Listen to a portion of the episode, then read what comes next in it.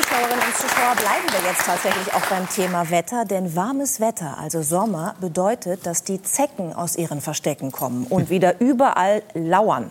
So würde ich es jetzt ausdrücken. Sie sagt es mit Sicherheit völlig anders. Wir haben eine der führenden äh, Zeckenforscherinnen Deutschlands bei uns in der Sendung. Herzlich willkommen nochmal der Leiterin des Fachgebiets Parasitologie der Universität Hohenheim in Stuttgart, ähm, Professor Ute Mackenstedt.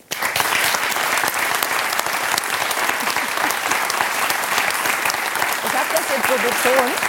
Ich habe das so betont mit der Uni Stuttgart, weil Sie ja eigentlich Bremerin sind. Haben Sie die schöne Hansestadt verlassen, weil es hier weniger Zecken gibt als in Süddeutschland oder warum? Nein, ganz sicherlich nicht. Aber ich habe natürlich ähm, eine Professur dort bekommen und deshalb geht man dann in den Süden. Aber ähm, ich habe mich gefreut, als ich heute wieder nach Bremen zurückkommen konnte. Stimmt das denn, dass äh, Norddeutschland und Süddeutschland, dass es da Unterschiede gibt, was, was die Anzahl von Zecken angeht? Nein.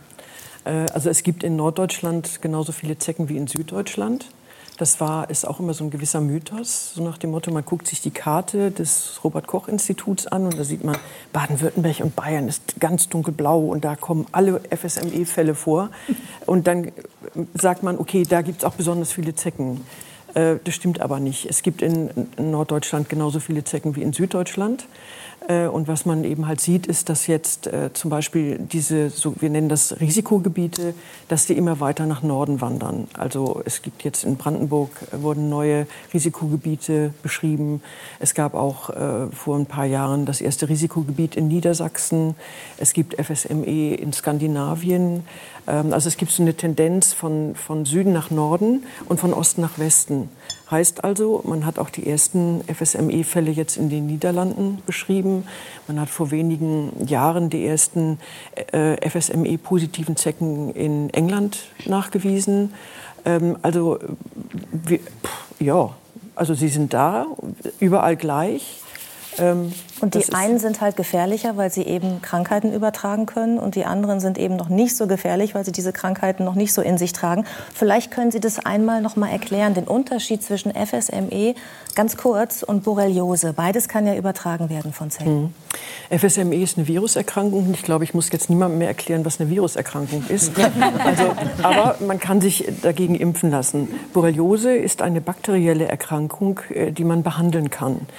Ähm, das ist das ein großer Unterschied. Der zweite große Unterschied ist, dass äh, wir nicht überall in Deutschland FSME-positive Zecken haben. Die sind in solchen kleinen Naturherden organisiert, während wir bei der Borreliose haben wir eigentlich mehr eine flächige Verbreitung. Es gibt äh, natürlich regionale Unterschiede, gar keine Frage, ähm, aber insofern unterscheiden sich diese beiden Erkrankungen. Ähm, wenn wir, und da komme ich dann gerne auf äh, Ihre Aussage da zurück. Und Herrn Plöger meinen Sie? Äh, Herr Plöger, Entschuldigung, ja. Äh, wenn wir jetzt über Klimawandel reden, dann werden wir auch erwarten müssen, und wir können es auch erwarten, dass neue Zeckenarten einwandern. Aus dem Mittelmeerraum, die sind viel besser angepasst an hohe Temperaturen, an lange Trockenperioden. Und den ersten Vorboten hatten wir ja schon mit dieser Hyalomma-Zecke, die so blöderweise als Monsterzecke bezeichnet worden ist. Ja, die wurde in einer großen deutschen Boulevardzeitung, ja. also den ganzen Sommer über gefeatured. Und alle hatten Angst vor dieser Monsterzecke, die mhm. Menschen hinterherrennen kann, ja. über hunderte von Metern, um sich ja. auf ihr Opfer zu stürzen. Tut sie das tatsächlich? Ja, leider.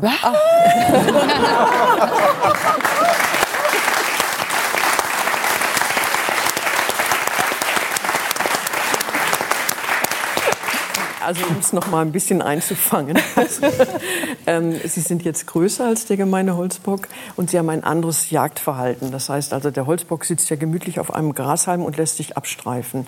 Und das macht äh, diese, ich kann, das kann ich diese, angucken. Diese, Hy diese Hyalomma-Zecke macht das nicht. Das ist doch eine wunderhübsche Zecke, die oh. links oh, da. Nee. Ähm, ja, es gibt weil, kaum was Schöneres, finde ich auch. Ja, genau. weil, äh, also die, die kleine Zecke, das ist die, die eigentlich so in Deutschland am meisten genau, vorkommt. Genau. Ne? Die andere die große, ist die, war Killer, die Killerzecke. ja, aber sie sieht uns. Der Name äh, Hyalomma übersetzt heißt Glasauge. Das heißt, die hat Augen. Unser oh. gemeiner Holzbock hat es nicht. Der ist warum sagt denn jetzt, warum sagst du, uh, wenn sie Augen hat? Du hast doch auch Augen. ja, aber ich, alles, was klein und krabbelt und. Uh. Aber die und ist doch schon Augen relativ hat, groß. Ja. Die ist doch schon relativ groß. Ach so, dann, naja, dann, okay. Naja, und, äh, und äh, wenn sie keinen Wirt braucht, dann verbirgt sich Hyalomma eigentlich unten in, äh, in so Spalten und so. Und wenn sie dann einen Wirt braucht, weil sie ja auch jede Zecke äh, dann. Ähm, ja, genau. Das ist sie, glaube ich, die Monsterzecke. ja. ja. Äh, Sie, Wenn, und dann, dann geht sie auf Wirtssuche und läuft dann eben halt los. Haben Sie das schon mal tatsächlich unter Laborbedingungen dann getestet? Sie hatten dann so eine Zecke und dann hat, da kam ein Mensch rein und dann ist die angefangen loszurennen in Richtung Mensch? Oder wie, wie ja, testet klar. man sowas? Oh mein Gott. Müssen, das, das, und ich dachte, ich habe nur Angst vor Spinnen. Nee, das ist, das ist, ganz klar. Also die haben an den ersten Beinpaar haben die ein chemisches Sinnesorgan und die reagieren, das hat Hyalomma, das haben eigentlich alle Zecken, und die reagieren auf das, was wir ausatmen, CO2 oder das, was wir abgeben über die Haut. Deshalb gibt es auch Personen, die haben, wenn die in den Wald gehen, die haben immer Zecken. Und es gibt welche, die gehen in den Wald und haben nie Zecken. Ist das so wie bei ja. Mücken, dass manche sind ja. Opfer und manche eher nicht ja, so? Ja, ja. Wie ist das also, bei Ihnen?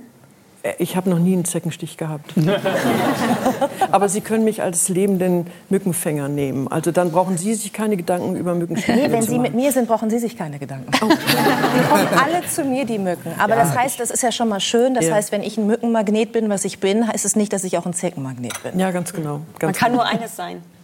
Das wäre natürlich wieder gut. Dann wäre ich auch lieber das Mückenmagnet. Ich auch. Oder? Oh Mist, mich beißen die ja nie, stechen die nie. Die Mücken. Das heißt, dann gehen die Zecken auf mich. Möglicherweise, nicht ja. unbedingt. Sie können es mal ausprobieren. Nein, bitte nicht.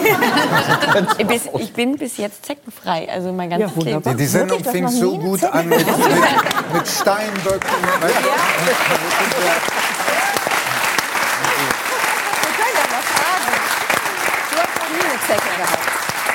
Wer in der Runde hatte schon mal eine Zecke?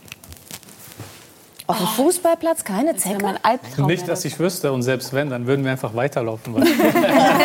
genau, ihr seid schneller als diese Rennzecke, ja, auf den Boden geworfen Nur zwei in der ganzen Runde, nur wir beide. Ja, nur wir beide. Und im Publikum? Tut das weh?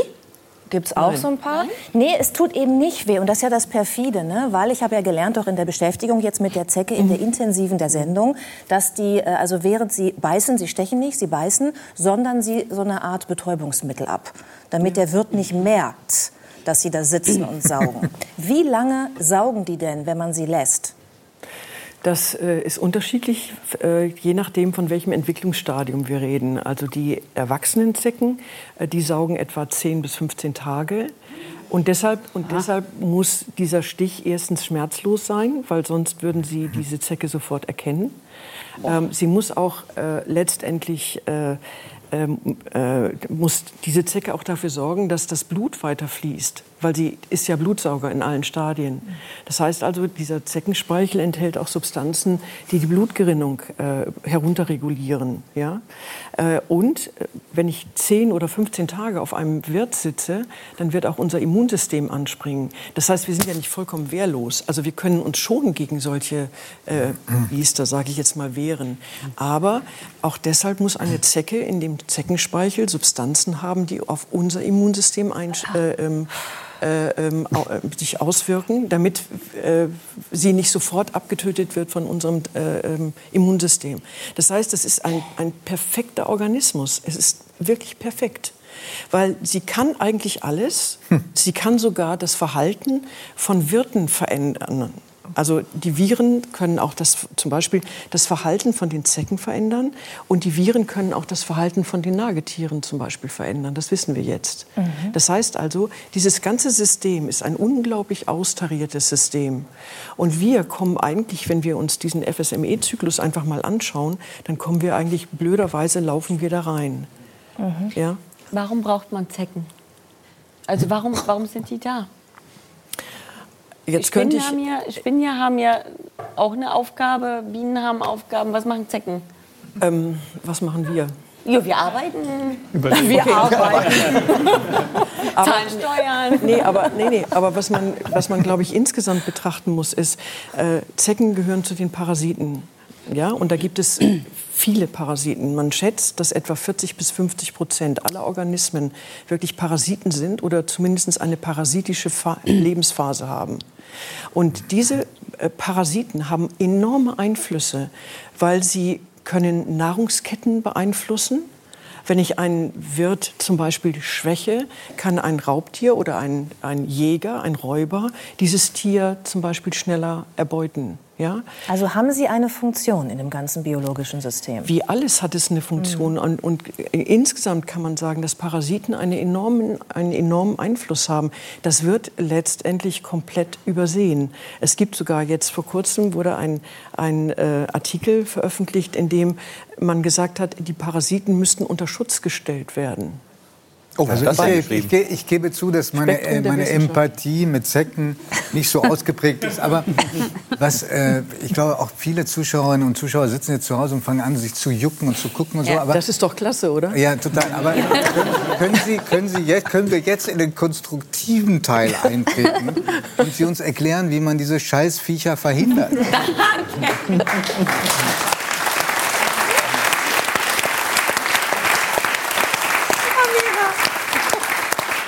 Also, also erstmal habe ich welche mitgebracht. Schönen Dank. Darf gerne? ich das nachher oh, das mitnehmen? Ja, aber gerne. Ja. So klein sind Nee, das sind schon die erwachsenen Zecken. Ich kenne die nur von meinen Katzen. Die waren ja wirklich teilweise richtig. Ja, ja. ja weil die mit Blut dann vollgesaugt sind. Ja, die können ja ihr Körpergewicht um ein genau. Vielfaches genau. ihr Volumen 100, äh, 100 bis 200-fach. Wollen Sie das mal aufschrauben? Nein. Nein. Nein.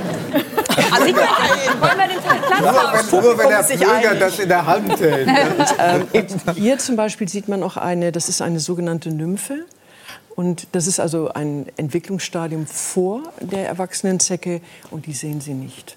Eine Babyzecke sozusagen. Naja, ja, es gibt noch die Larven, die sind noch kleiner, die sehen Sie gar nicht. Mhm. Das heißt also, wenn mir jemand sagen würde, er würde auf den Hund oder auf der Katze jede Zecke finden, nein.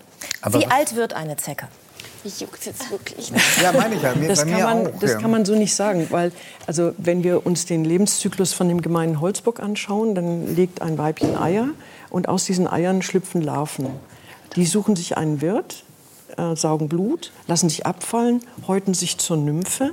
Die sucht sich wieder einen Wirt, dann geht das Spiel immer weiter. Aber ich habe also gelesen, so, ja, hab gelesen, dass die, ähm, wenn sie sich einmal vollgesogen haben, teilweise acht bis zehn Jahre ohne eine weitere Mahlzeit auskommen. Das würde ja bedeuten, dass sie mindestens acht Jahre alt werden können, oder? Sonst wüsste man das doch nicht. Nee, der gesamte Zyklus äh, dauert etwa zwischen drei und fünf Jahren. Ja, also von der Eiablage bis zur erwachsenen Zecke.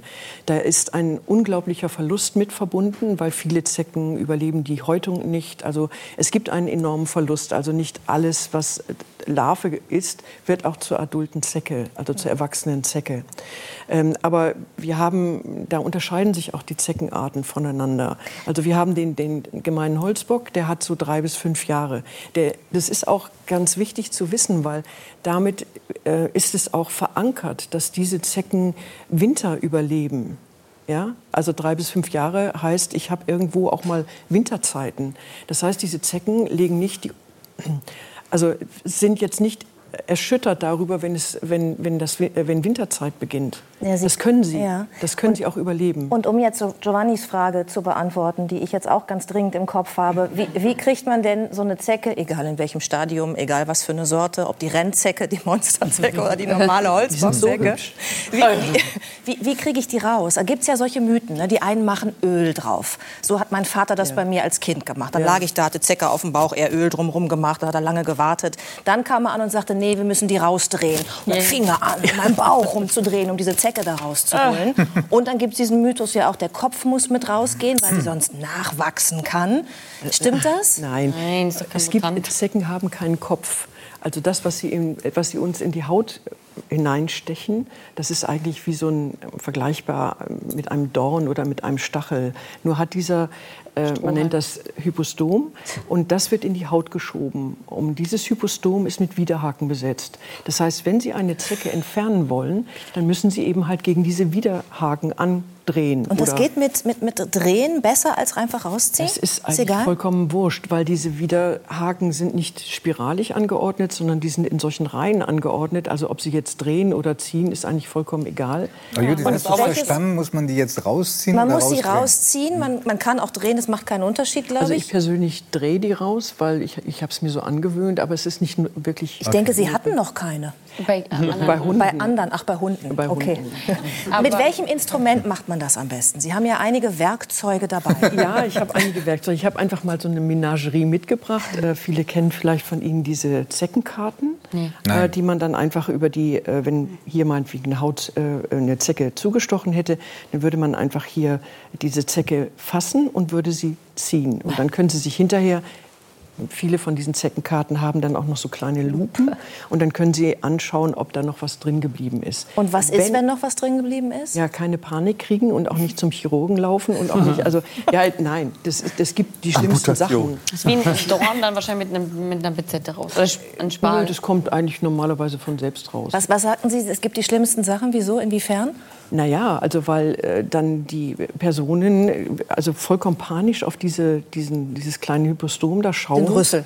Diesen Rüssel schauen, das ist nicht das Gehirn, sondern das ist einfach nur so ein Rüssel. äh, und, und, dann zum, sofort loslaufen äh, und dann wird das Skalpell angesetzt und das wird dann entfernt. Nein, es ist nicht notwendig. Es, äh, da wird auch nichts nachwachsen. Wenn was äh, in der Haut drin geblieben ist, dann wird weder mehr Krankheitserreger übertragen, weil das geht schlichtweg nicht, dann mehr und ähm, die Zecke wird auch nicht nachwachsen. Das ist wie so ein Dorn, wie so ein Stachel und irgendwann äh, also, Sie machen ja auch keine großflächige äh, Operation, wenn Sie mal einen Stachel in der Haut haben, oder? Ja, Giovanni neigt schon dazu. aber, aber nur aber nur, wenn du die Operation vornimmst, ja, sonst nicht. Genau. Hat die nicht irgendwann mal ein Maximum erreicht? Weil die, wie dick können denn die werden? Weil nehmen die dann auch wieder ab, wenn die dann so Nein. lange nichts essen? Verlieren nee, die was an Gewicht? Nee, das können die nicht. Also das ist auch das Spannende eben halt dabei. Äh, so eine erwachsene Zecke, also die hier jetzt hier so gerade rumläuft, die kann äh, während der Blutmahlzeit das 100 bis 200-fache der Größe zunehmen. Äh, aber das ist kein aber Prozess, der, der darf dehnt. Darf ich noch mal eine, eine böse Frage stellen? Weil es gibt Menschen, die werden todkrank über solche äh, Stiche. Was passiert dann? Wann, wann, passiert das? Mm, da gibt es auch einen Unterschied zwischen FSME und Borrelien. Ähm, die FSME-Viren werden im Grunde genommen etwa 10 bis 15 Minuten nach, wenn die Zecke zugestochen hat, sofort übertragen. Bei den Borrelien ist es anders. Die sind im Darm der Zecke und wenn eine Zecke zusticht, dann müssen die Borrelien sozusagen sich erst noch mal ein bisschen umorganisieren und dann gehen sie. Das heißt, wenn man Pech hat, ist man nach einer Viertelstunde schwer infiziert. Sie sind zumindest infiziert. Ob sie krank werden, ist was vollkommen anderes. Und gegen das, was sich so schnell überträgt, kann man sich auch impfen lassen, ne? Genau. Genau. Und das heißt also, wenn man eine Zecke sieht, man soll ja auch den Körper immer absuchen, ne? wenn man ja. im Sommer irgendwie ja. leicht bekleidet im Gebüsch ja. war und so bin ich ständig, weil ich da ständig leicht, das hört sich jetzt komisch was, an. Was du verloren ja, das hört sich wirklich komisch an. Leicht bekleidet im Gebüsch.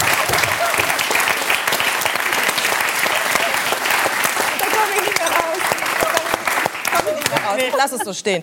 Also man soll seinen Körper, man soll seinen Körper ja absuchen. Ja. Und wenn man eine kleine Zecke sieht, sofort entfernen. Mhm. Denn die Erkrankung, gegen die man sich nicht schützen kann, das ist die Borreliose, mhm. ähm, die kann man, also die, den Ausbruch der Erkrankung kann man verhindern, wenn man ja. starkes Antibiotikum zum Beispiel sehr schnell dann auch einsetzt. Und dafür muss man ja auch mal gesehen haben, ne, dass die Zecke gestochen hat.